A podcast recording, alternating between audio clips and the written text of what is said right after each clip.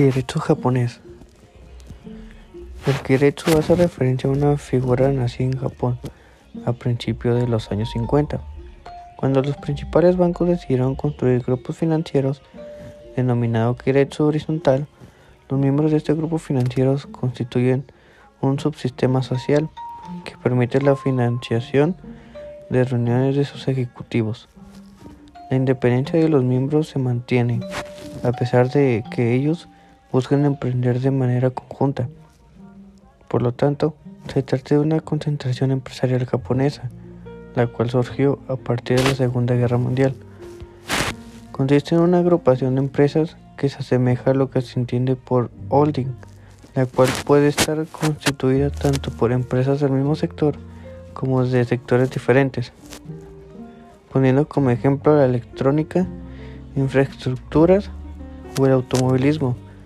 Las empresas que constituyen un crédito buscan disminuir riesgos, tanto en lo relativo al sector del que forman parte, diversificando los sectores, como gracias a la obtención de garantías públicas por las inversiones realizadas. Existe un apoyo mutuo y una coordinación entre las empresas parte y debido al mayor tamaño obtenido. Se alcanzan economías de escala. Eso también permite, gracias a la diversificación, que el proceso productivo pueda ser controlado en mayor medida, siendo más competitivos en relación a los precios, pues debido a la relación de unas empresas con otras, el margen de beneficios disminuye.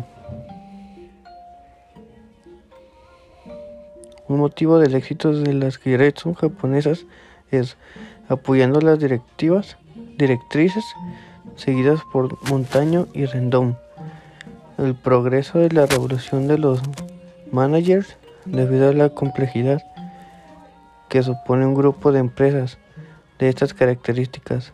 El hecho de que se encuentren dirigidas por uno, un, uno o unos administradores profesionales se convierte en una necesidad primordial.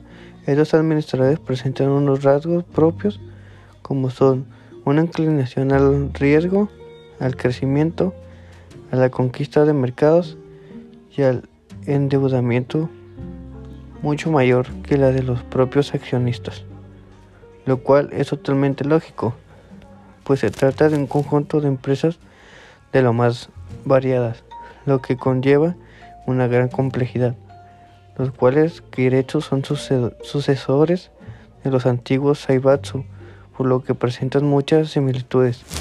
Los Kiretsu presentan lo que podríamos denominar un núcleo de empresas que son los cimientos de este conglomerado y condicionan al resto de empresas, siendo generalmente el sector financiero, es decir, el banco que, que financia a las empresas, el eje central, controlado en muchas ocasiones empresas del grupo gracias a acciones que posee de las mismas, acompañado a su vez por una empresa de trading en la gran mayoría de ocasiones.